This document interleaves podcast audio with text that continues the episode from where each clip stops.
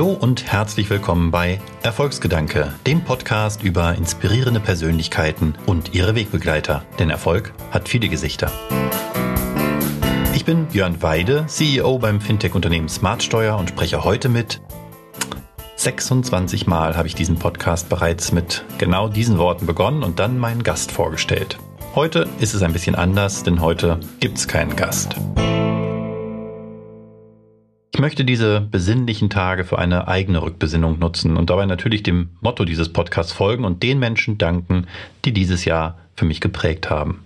Bei mir zu Hause steht ein großes Glas mit Schraubverschluss, daneben ein Block und ein Stift, immer griffbereit. Wir nennen es unser Dankbarkeitsglas. Es ist inspiriert von Timothy Ferris' Jar of Awesome. Ich werde den Link darauf mal in die Show Notes packen.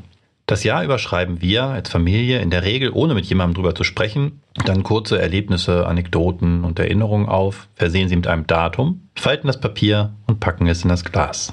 Und am 1. Januar, also wenn der erste Kater bei den Erwachsenen jedenfalls verzogen ist, setzen wir uns um das Glas, nehmen Reihe um einen Zettel aus dem Glas, lesen ihn den anderen vor. Und auf diese Art erinnern wir uns noch einmal an das zurückliegende Jahr, jeweils aus Sicht des oder derjenigen, die den Zettel geschrieben hat. Oft haben wir dann Aha-Momente, wenn wir über längst vergessene kleine Episoden gemeinsam lachen oder auch weinen. Denn nicht immer ist allen anderen in der Familie bewusst, dass dieses Erlebnis, dieser eine gesagte Satz, diese Bedeutung für den jeweils anderen hatte. Diese kleine Tradition ist also viel mehr als nur so ein rührseliger Jahresrückblick.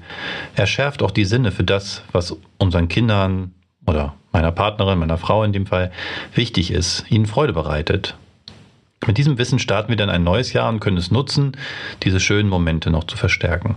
Im übertragenen Sinne möchte ich heute auch so, eine, so ein Dankbarkeitsglas aufmachen. Ich glaube, wenn es ein Jahr verdient hat, sich besonders der schönen Momente noch einmal zu erinnern, dann das Jahr 2020. Und daher rede ich auch nicht über dieses eine, fast das ganze Jahr beherrschende Thema, sondern über den Rest oder zumindest über einen Teil davon. Und mit eben diesem Podcast Erfolgsgedanke möchte ich auch anfangen. Neulich habe ich jemandem über das Projekt berichtet und gesagt, ich würde dafür bezahlen, diesen Podcast machen zu dürfen diese Gespräche mit mir vorher ja meist gar nicht näher bekannten Menschen aus teilweise ganz anderen beruflichen Welten, die haben mir so unglaublich viel gegeben. Allein die intensive Vorbereitung auf ein Gespräch. Ich lese da ja meist alles und höre, was ich zu den, zum kommenden Gast oder der Gästin ähm, finden kann. Die sind so unglaublich spannend. Und dabei entsteht ja ein Bild von dem Menschen vor meinem geistigen Auge. Ich lerne neue Themen kennen oder auch neue Sichtweisen auf bekannte Themen. Und dann gehe ich in das Gespräch. Aus Gründen dieses Jahr bis auf wenige Ausnahmen schon für die Aufnahme ausschließlich via Audio, ohne Bild. Der Aktienkurs von Zoom vermittelt ja einen nie gekannten Drang bei jedem noch so niedlichen Thema inzwischen Videotelefonate zu führen. Man könnte also meinen, das wäre jetzt eine Beschränkung. Ich glaube aber inzwischen, es ist eher sogar ein Gewinn. Nicht nur ist das finale Produkt der Podcast hier ebenfalls ein auditives Medium er verleiht im Gespräch auch mehr Fokus, ich glaube sogar mehr Intimität. Vielleicht genau auch aus diesem Grund hat sich so in sich Aufnahmen mein in der Vorbereitung gemachtes Bild von einer Person im Laufe des Gesprächs nochmal total verändert. Und allein für diese Erkenntnis, dass sich selbst hinter in der Öffentlichkeit stehenden Menschen, die so viele Spuren online hinterlassen, immer doch komplexe Menschen verbergen, die mehr sind als die Summe ihrer Tweets und Blogbeiträge, allein dafür bin ich total dankbar. Es hat mir geholfen, weniger schnell zu urteilen und ich glaube, davon könnten wir alle mehr gebrauchen. Den Podcast, den gäbe es übrigens gar nicht, wenn nicht Sacha Klein sich entgegen seiner inneren Überzeugung eines Tages in den Zug gesetzt und zu mir nach Hannover gefahren wäre. Denn von ihm stammt die Idee zu diesem Podcast. Meine erste Reaktion war, oh, noch ein Podcast. Wir waren über diesen Hype-Cycle wahrscheinlich schon längst hinaus. Hat die Welt nicht schon längst genug von Podcast. Aber wenn Sacher von etwas überzeugt ist, ist er hartnäckig und dafür bin ich ihm und seinem Team von Hyper nicht nur bei der Überzeugungsarbeit zu diesem Podcast dankbar. Danke, Sacher.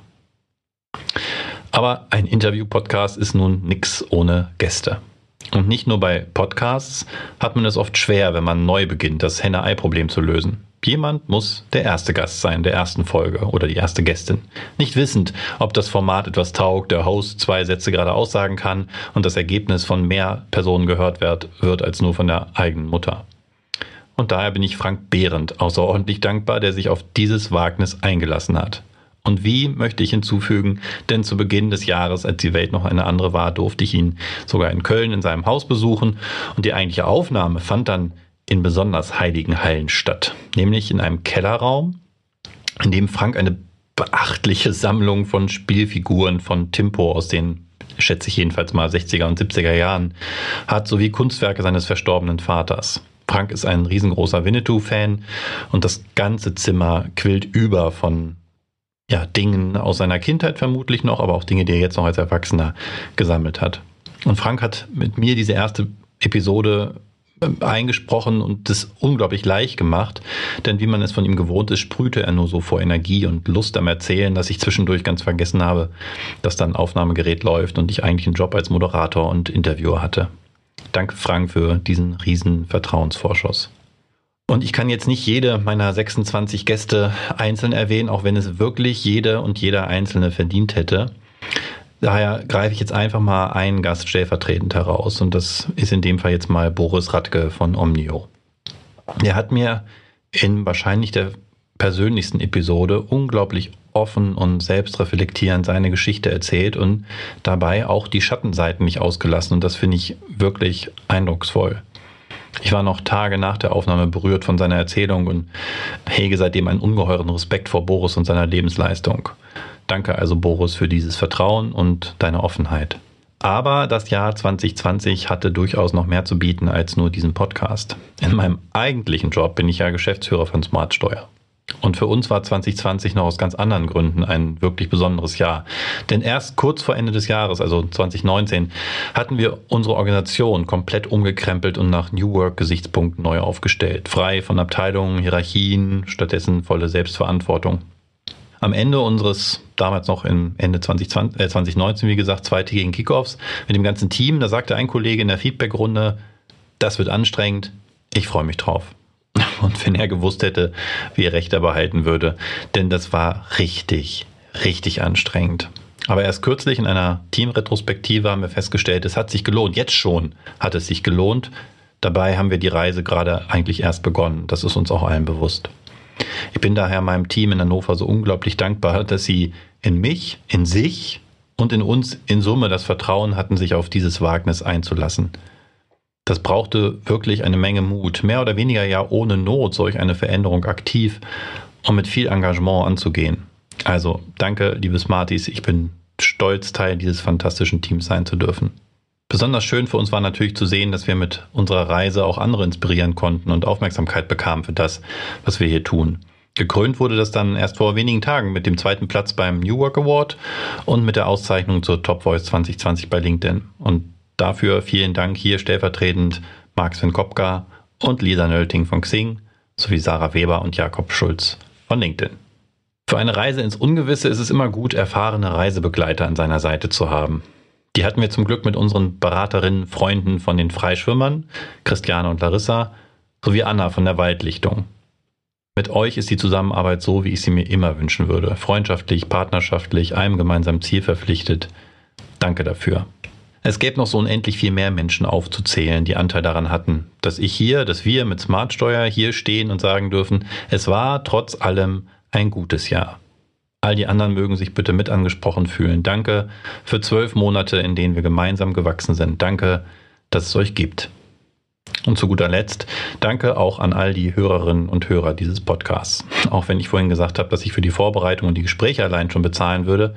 Es gibt doch noch einmal besonders viel zurück, wenn die Gäste und ich Feedback bekommen und wissen, wir haben hier dem einen oder anderen Freude gemacht mit dem, was wir hier tun. Bleibt alle gesund, habt so gut es geht besinnliche Feiertage und lasst uns dann 2021 wieder hören. Wenn euch die Episode gefallen hat, lasst uns gerne eine Bewertung auf iTunes da und abonniert den Podcast. Dankeschön.